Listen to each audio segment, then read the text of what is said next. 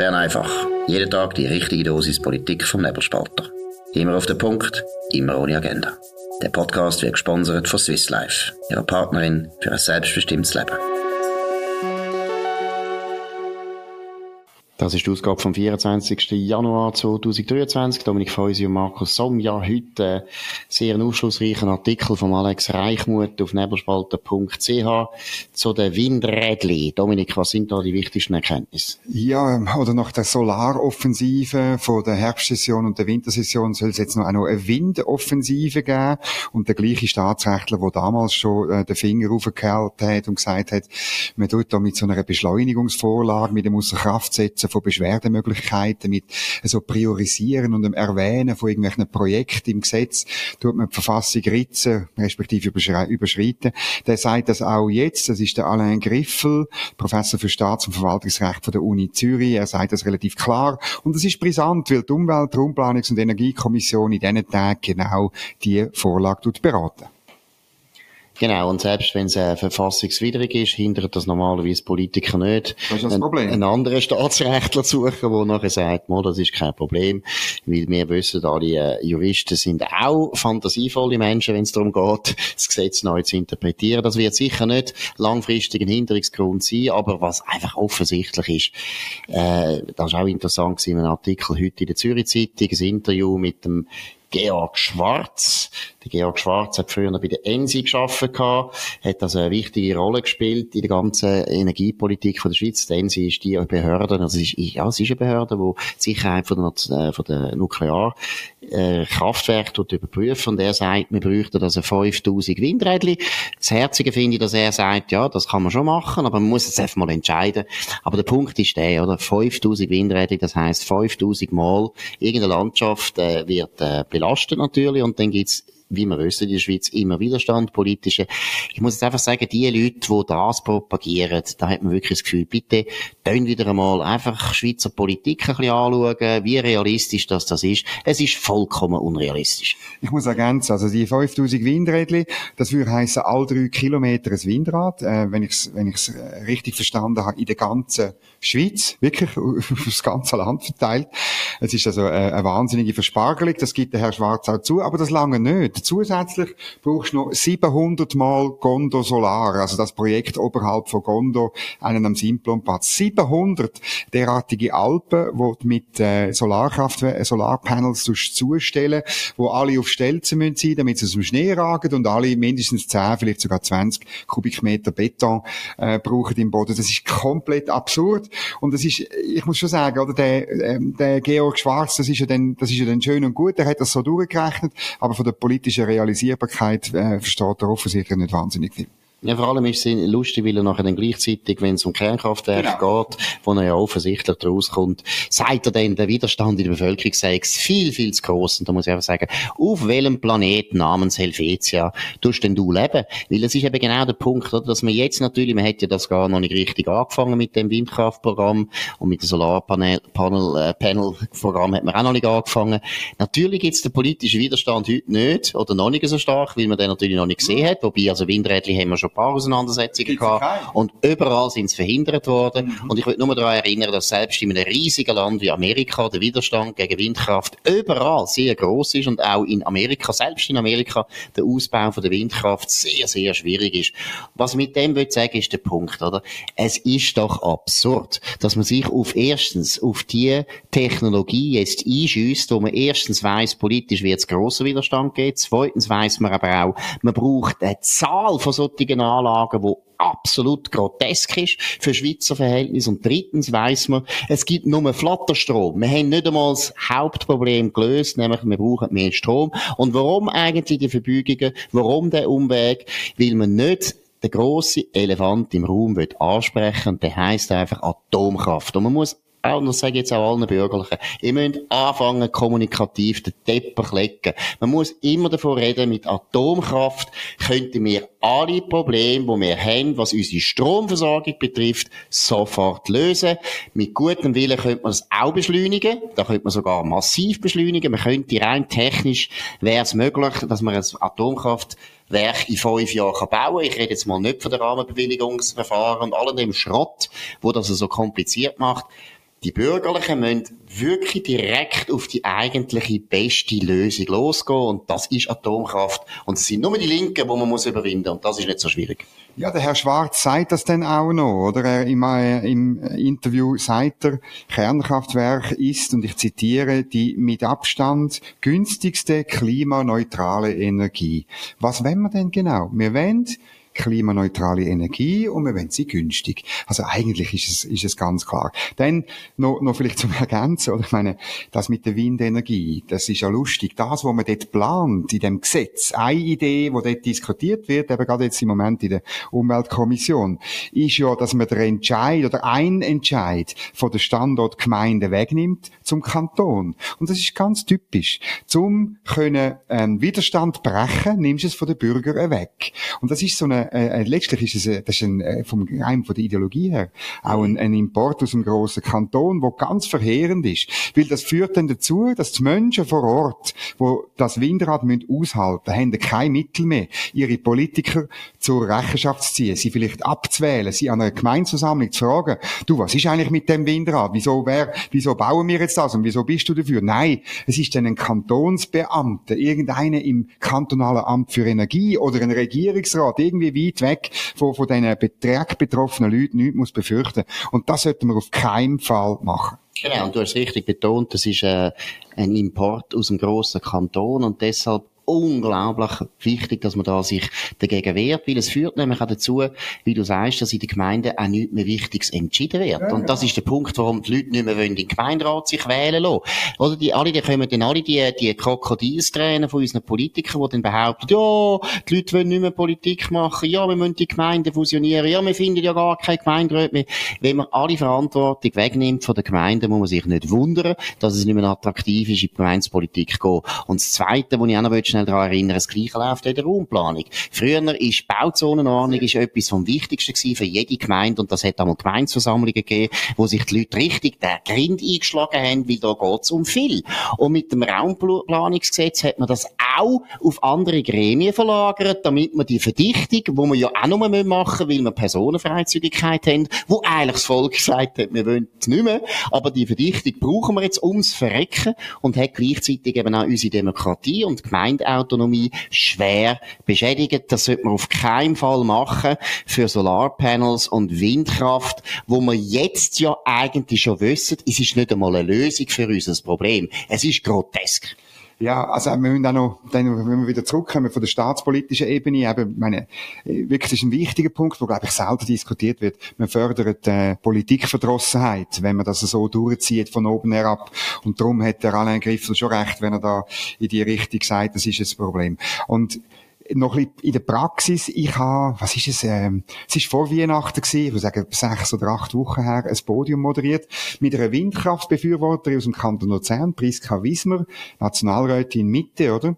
Und schon dort äh, ist die Zahl mit mehreren Tausend, das ist ja nicht völlig neu. Äh, ähm, äh, Nationalrätin Rieser hat einmal in der Arena gesagt, viereinhalbtausend, jetzt der Herr Schwarz fünftausend. Und da habe ich dann sie gefragt, ja, wie viel äh, so Windräder soll es denn im Kanton Luzern mal geben? Da sagt die Befürworterin von Windkraft sagt etwa 30. Da muss ich sagen, nehmen wir von diesen 5030 weg, oder? Das heisst, der Kanton Luzern ist schon mal weg und die anderen 4970 müssen außerhalb von Luzern angestellt werden. Ja gut, also ich würde sagen, im Kanton Obwalden hat es dann genug Platz und für die Luzerner ist das auch kein Problem. Nein, es ist eben Sie nur eines, wer die Schweiz kennt, weiss, solche Grossprojekte mit 5000 Anlagen, wo überall die Leute und die Bürger hässig werden, kannst du nicht vollziehen. Und dass man eben, wie gesagt, man macht es ja nur, damit man nicht muss zugeben, es geht nicht und man muss nicht zugeben, dass man eigentlich nur Kernkraft kann bringen kann. Und was ich auch noch auch Kritik an Zürich Zeitung, oder, wenn man das Interview liest, David von Blon, der ja schon geschrieben hat, Atomkraft ist gar nichts Gutes und so weiter, kommt vom Tagesanzeiger, wer gescheiter beim Tagesanzeiger geblieben, ist die falsche Zeitung. Aber es ist doch wahnsinnig, dass die Frage, die erste Frage fängt an, wir wollen auf Netto Null und der Netto Null heisst, alle fossilen Brennstoffe weg aus unserer Energieversorgung. Nicht nur beim Strom. Nachher redet es aber fast zwei Seiten nur über die Stromversorgung. Und das ist ja auch wieder so ein unglaublicher Witz. In der Stromversorgung hat die Schweiz kein CO2-Problem gehabt und hat es eigentlich auch jetzt nicht. Wir haben, wir haben 60% Wasser gehabt und 40% Atom. Wir haben nie ein CO2-Problem gehabt. Nur Doris Leuthard hat das erfunden. Wir haben ein CO2-Problem sonst im Transport, bei den Autos, bei den Heizungen, überall. Das ist die ganz grosse Herausforderung und dort bringen sie ja überhaupt keine Lösung. Und wenn da ein Interview kommt, wo sie sagen, ja, wir sind auf dem Weg von netto null, können wir das noch erreichen und nachher wird nur über den Strom geredet, wo ja gar kein Problem ist. Übrigens auch weltweit. Der Strom ist etwa 20 Prozent für die ganze CO2-Problematik und der Rest ist alles andere, wo man noch gar nie ist. Ja, das ist so. Und ich kann mich gut erinnern, so vor, ähm, was ist es, vier, fünf Jahren, haben die linksgrünen NGOs eine Kampagne gemacht gegen den Dreckstrom, wo wir importieren, oder? Also, und das ist ja jetzt Tatsache geworden, weil man deren ihre Energiepolitik gemacht hat, wo eine Importstrategie ist, wie vor fünf Jahren der Carlo Schmid und jetzt auch noch der neue Energieminister Albert Rösti festgehalten hat, müssen wir Dreckstrom importieren. Also, wenn wir beim Strom ein CO2-Problem haben, haben wir es wegen deutschem Kohlenstrom, äh, und so weiter. Und, ähm, das ist, äh, damals haben die protestiert dagegen. Jetzt ist es interessant. Du hörst nichts von Greenpeace wegen dem Dreckstrom. Du hörst nichts von der Schweizerischen Energiestiftung. Nein, nein. Oder ist alles gut. Hauptsache, es ist, es geht ihnen eben nie ums Klima. Es geht nur um Ideologie gegen Atomkraftwerke. Ja, da geht, letztlich geht's immer um den Kapitalismus, was natürlich das Problem ist. Aber vielleicht noch wegen Carlo Schmid, wo aus meiner Sicht du immer zu positiv darstellst. Da. Der Carlo Schmid hat es zwar öffentlich gesagt, hat sich aber nachher nicht getraut, der Doris Leuthard also auch so deutlich zu sagen. Und Doris Leuthard hat dann nachher dann auch grossflächig ignoriert. Und äh, ist also eine ganz schwache Leistung von Carlo ah. Schmid, wo sich ah. sonst ja immer mal, es ist wahr, es ist wahr, also es ist, ganz traurig, es ist ganz traurig. Er, also mein Vater hat ja dann eben sogar gesagt, jetzt musst du das am Morgen sagen. Und dann hat er sich raus geredet. Ich habe den Brief noch gesehen. Peinlich. Ganz peinlich. Gut, jetzt gehen wir zu einem anderen grossen Peinlichkeitsthema, wo unseren Medien auch grossflächig umschifft wird, nämlich die äh, Problematik von den Geheimdokumenten von Joe Biden, wo überall auftauchen. Um das geht's damit. Ja, man findet immer wieder, ich glaube, in jedem Büro, in jedem Häusli in Delaware von Joe Biden, überall findet man so ein neue Geheimdokumente und so, wo eigentlich nicht dort dürften sein. Jetzt wird zwar gesagt, ja, das stammt eigentlich aus der Zeit, wo er noch Senator war oder Vizepräsident unter dem Obama, wie wenn das weniger schlimm wäre.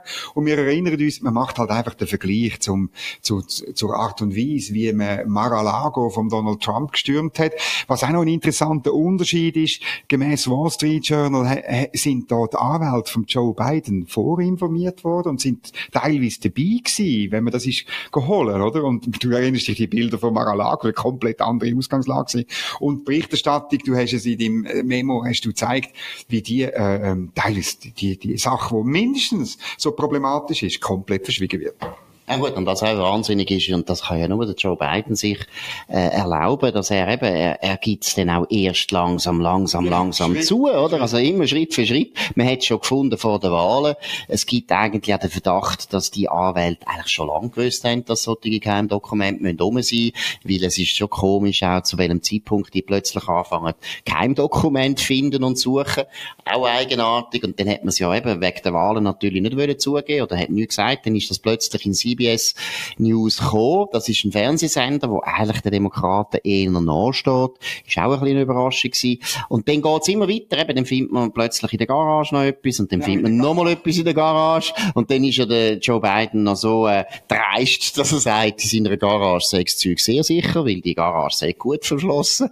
Also der Trump hat sein Zeug im Keller gehabt, das ist auch gut verschlossen. Nein, es ist einfach der Double Standard, ist offensichtlich. Aber was vielleicht noch wichtig ist, und ich habe es äh, in vielen Streitgesprächen mit dem Roger Schawinski immer wieder gesagt, es ist seit Jahrzehnten normal, dass Präsidenten und eben anscheinend auch Vizepräsidenten Zeug heimnehmen. Erstens schon während der Arbeit, aber vor allem nachher. Weil das sind alles Leute, die wollen in Geschichte eingehen und die meisten wollen nachher auch Memoiren schreiben und wollen auch noch ein bisschen Material haben und so weiter. Es ist ein sehr nachlässigen, peinlichen, nicht guten Umgang mit Akten. Aber das ist schon unter dem George W. Bush, es ist unter dem Bill Clinton so gewesen, es ist unter dem Obama wahrscheinlich auch so gewesen, es ist unter dem Trump so gewesen und es ist unter dem Joe Biden. Und man müsste ein bisschen eine andere Lösung finden mit dem Problem als jetzt. Und es ist natürlich peinlich, was der Trump gemacht hat, ist es äh, die Staatskrise gewesen und jetzt beim Joe Biden, ja, da tut man sich so um das Problem ein bisschen drucken und es ist aber, äh, ganz klar, es ist eine Belastung für den Joe Biden und es ist vor allem auch eine Belastung für die Medien. Wir haben in Amerika ja eine ähnliche Situation wie in der Schweiz. Wir wollen heute nicht über das Thema Börse reden, aber es ist wirklich so, dass halt auch in Amerika der große Teil der wichtigen Medien stehen auf der Seite der Demokraten. Die Medien sind fast eine eigene Partei geworden, eine eigene demokratische Partei. Und sie unterstützen den Joe Biden so einseitig und sind so einseitig immer gegen die Republikaner, dass das Publikum das schon lange gemerkt hat. Ich glaube, in Amerika ist eigentlich die Zweiteilung vom Publikum schon viel weiter als in der Schweiz. Aber ich glaube, auch in der Schweiz wird das immer stärker so werden, je mehr Medien sich offenbaren als sehr parteiisch und teilweise eben sogar parteiisch bis zu Fehlmeldungen oder teilweise, das ist fast das Wichtigste, dass man eben Politiker schont, wo einem näher stehen, oder? Die Geschichte gar nicht bringt. Ja, ja. Oder die ganze Zeit eben sagt, wie gut das ist. Und bei einem Republikaner Republikaner oder in der Schweiz beim SVP oder Freisinnigen sagt man dann plötzlich der umstrittene Nationalrat, was ich noch nie gelesen habe beim Molina. Ich habe noch nie, der, meine, der Fabian Molina ist jetzt einer der linksten Nationalräte von dem Land. Ich habe noch nie gesehen, dass irgendjemand würde schreiben, umstritten. Für mich ist er sehr umstritten, weil er polarisiert selbstverständlich. Und es ist ja gar nicht schlimm, wenn er polarisiert. Ich kann ja nichts dagegen, wenn Leute wirklich eine klare Meinung haben. Und der Fabian Molina hat eine sehr deutliche linke Meinung. Aber zurück zum Thema. Es ist offensichtlich, dass in Amerika für einen Joe Biden schwere Zeiten kommen. Es gibt sogar den Verdacht, dass eben sogar das Leak sogar aus demokratischer äh, Quelle kommt, weil es gibt natürlich viele Leute in der demokratischen Partei, die schaurig Angst haben, dass der Joe Biden wirklich noch einmal antritt und das eigentlich gesundheitlich nicht mag prestieren. Man will ihn aus dem Verkehr ziehen und die ganze Dokument, kein Dokumentgeschichte dient ein bisschen dazu, aber gleichzeitig ist es für die Medien sehr peinlich. Wie sieht das eigentlich vom, von, von den Termin aus? Wenn muss er sich da, also weißt, wenn, bis wann muss er sich outen, dass er nochmal kommt? Ist das irgendwie, ich, irgendwann in diesem Jahr muss das sein? Er kann nicht mehr ewig lang warten, oder? Nein, nein, und das ist ja, also, man hat gesagt, er will jetzt, jetzt ist dann bald State of the Union, oder? Das mhm. ist ja immer die Adresse vom amerikanischen Präsidenten am Kongress, äh, ein wichtiges Ritual, was aber erst seit dem, erst, also erst, erst seit dem Wilson gibt, das ist ganz wichtig, gehört nicht in die Verfassung rein, ist es so typisch für den Wilson gewesen, wo ein bisschen monarchische Auffassung Auffassung hat von der Präsidentschaft. Auf jeden Fall hat man gemeint, State of the Union ist ja Ende äh, Januar, wenn es mir recht ist, mhm. und er würde dann ankündigen, dass er noch einmal kommen Und ich muss jetzt sagen, ich bin absolut überzeugt, dass er das wird machen. Mhm. Was für Demokraten natürlich äh, eine Bad News ist eigentlich aus meiner Sicht. Ich glaube nicht, dass es sehr viele Leute gibt bei den Demokraten, die wirklich das Gefühl haben, dass der Mann äh, die Kraft und die gesundheitlichen Voraussetzungen noch hat, um nochmal einmal vier Jahre Präsident zu sein. Und dann geht's Biden äh, gegen Trump ähm, bei den nächsten Wahlen? Also ist durchaus möglich, weil äh, Donald Trump hat man auch gesehen in Umfrage, nächsten, neuesten Umfrage, er ist mit Abstand führend. Er hat acht, also Harvard Harris, das ist eine Umfrage letzten Freitag, und Harvard Harris ist eine sehr bekannte, es ist eine sehr bekannte Umfrage, wo eine Agentur zusammen macht mit, äh, mit äh, Harvard University, wo sehr genau ist. Und dort ist es also so, dass bei den republikanischen Kandidaten äh, der Trump mit 48 Prozent oben ausschwingt und der äh, Ron DeSantis, den ich einen super Kandidat fände, der ist nur bei 28. Also Natürlich kann das sich sehr ändern. In den Primaries kann sich das ändern. Es ist auch durchaus möglich, dass ein Donald Trump auch ein Einsehen hat und findet, ich höre jetzt auch gleich trotzdem auf. Nein. Mal gibt es auch Stimmen, die es auf das vermuten, aber man weiß es einfach nicht. Und, und man weiß natürlich auch, dass der Donald Trump immer unberechenbar ist. In dem Sinn ist es sehr schwer zu sagen. Aber die Wahrscheinlichkeit, dass Biden Trump noch einmal kommt, das ist durchaus möglich. Also die halte ich zur Zeit für relativ hoch. Gut, jetzt müssen wir das letzte Thema besprechen, nämlich ähm, die Wahrscheinlichkeit, dass wir zwei äh, in die Menopause kommen, ist relativ klein und trotzdem müssen wir rasch darüber reden. Wir haben aber eine Redaktorin zu dem Thema schreiben. In Großbritannien gibt es eine Parlamentariergruppe, notabene, aus beiden Parteien und beiden Geschlechtern, wo, wo die Menopause als Charakteristikum wie Rasse und Geschlecht gesetzlich schützen vor Diskriminierung und dann ein Menopausegesetz einführen, so dass es Menopauseferien gibt für betroffene Frauen. Was ist dein Kommentar dazu? Da fällt mir gar nicht mehr ein. Ja, Markus!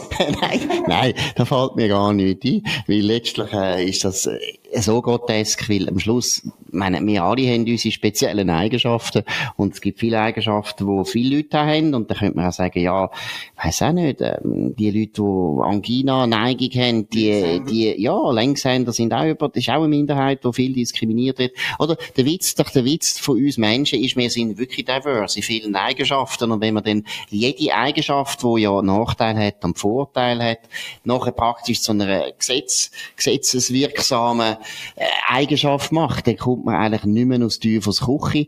Und ich muss auch sagen, wir die gleiche Diskussion haben wir ja auch in der Schweiz, wo es darum geht, ob man ein Tampon soll, ob der Staat muss Tampon abgeben und verbilligen und so weiter. Meiner Meinung nach führt es überall dazu, jetzt, wenn es um Frauen geht, dass Frauen so eigentlich als Bürgerinnen zweiter Klasse angeschaut werden. Eben, die müssen gesetzlich so geschützt werden, als wären es aussterbende, aussterbende Wesen.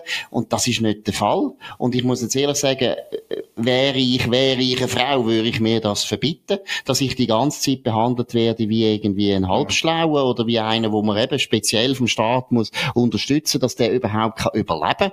Und wenn wir wissen, dass die Männer eigentlich viel jünger sterben als die Frauen, sehen wir ja, die Frauen sind sehr überlebensfähig. Die schauen auch gut zu einer Gesundheit normalerweise, während die Männer weniger schauen. Das ist wahrscheinlich auch einer der wichtigen Gründe, warum wir dann auch früher noch sterben. Aber es ist doch grotesk. Ich weiss nicht, ich habe jetzt das äh, noch nicht so richtig beobachtet. Hast du das Gefühl, das wird in England gesetzt werden? Oder, oder wie, wie schätzt du das ein? Nein, die Regierung ist dagegen, obwohl ja der Rishi Sunak voll auf Woke ist und so. Ähm, das hat aber zu Empörung geführt und, und die, die Gruppe wird nicht gelassen, das ist ja klar. Ähm, äh, und, aber ich, ich finde, Tories sind derart, derart schon komisch unterwegs, dass mich das nicht wundern würde, wenn das auch noch ihm, aber ähm, ja, wir dürfen jetzt euch erzählen, zum jetzt schon sagen, ihr habt es da gehört, falls in der Schweiz jemand das will.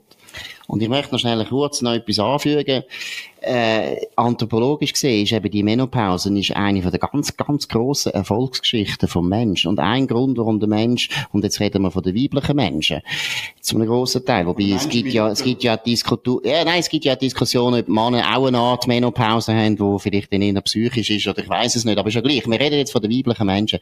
Menopause ist insofern im Vergleich zu den Primaten beim Menschen ein unglaublicher Vorteil gewesen. Ich habe das gelesen in einem sehr guten anthropologischen Buch. Joseph Henrik. Ja, genau, wo dazu geführt hat, dass eben der Mensch länger nachher kann seinem Nachwuchs schauen, oder? Also zum Beispiel, die Frauen haben dann eben im Prinzip ihren Kind können noch viel mehr Wissen weitergeben, wie man zum Beispiel, äh, Food Processing ist etwas vom Wichtigsten, wo, wo die Menschen haben müssen lernen. Das ist ein, genau, das ist ein unglaubliches Know-how, das wissen wir heute gar nicht mehr, weil wir gehen in die Mikro und dann stimmt alles, aber das ist früher nicht so gewesen. Das ist zum Beispiel enorm wichtiges Wissen und der Mensch hat mit, mit der Menopause haben die Frauen Frauen eigentlich nachher nochmal 20 Jahre können leben ohne dass sie eben noch haben selber müssen Kinder aufziehen, sondern sie haben sich völlig können kümmern um ihre Kinder und um vor allem auch um ihre Enkel und haben können Wissen weitergeben, Wissen, was Erziehung von Kindern betrifft, Wissen, wie man Food macht, Wissen, wie man die Familie organisiert und so weiter. Das ist ein enormer Erfolgs Erfolgsfaktor vom Mensch. Also in dem Sinn sicher nicht etwas, wo man muss ein Gesetz machen und die schützen total dumm. Leset wieder mal ein Buch. Politiker sollten wieder mal Bücher lesen. So, jetzt haben wir noch ein letztes Thema, weil äh, wir haben es jetzt wirklich heute richtig extra vermieden. Wir reden nicht über den Alain Berset. Aber heute hat GPK weiter, äh, die haben schon gestern sich getroffen, heute haben sich wieder getroffen. Ganz wichtig, GBK vom Ständerat und vom Nationalrat. Dominik, was ist da zu erwarten? Ja, während wir da aufnehmen, ähm, läuft die Sitzung noch, kommuniziert wird am 5 also dann, wenn Bern einfach online geht. Aber wir haben unseren Redakteur Serkan Abrecht ähm, in Bern, wo dann an der Point de Presse von der GPK wird teilnehmen und auf nebelspalter.ch werdet ihr so schnell wie möglich dann über den Entscheid von der GPK informiert. Aber sonst haben ihr sicher alle Freude gehabt. Bern einfach ohne Alain Berset. Das ist doch ein super Sache. Genau. Und wichtig noch beim Entscheid von der GPK, auf was man wirklich muss schauen.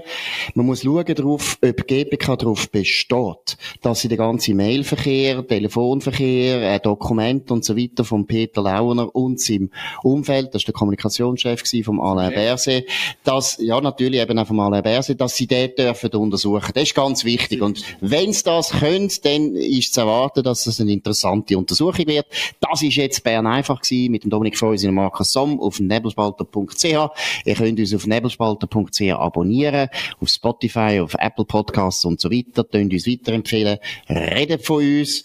und äh, uns gut bewerten, das würde uns freuen. Wir sind, wie gesagt, morgen wieder da zur gleichen Zeit, dann werden wir sicher über den GPK-Entscheid natürlich auch noch ein bisschen verhandeln und uns Gedanken machen. In dem Sinn wünschen wir euch einen schönen Abend. Das war Bern einfach, immer auf den Punkt, immer ohne Agenda. Gesponsert von Swiss Life, ihrer Partnerin für ein selbstbestimmtes Leben.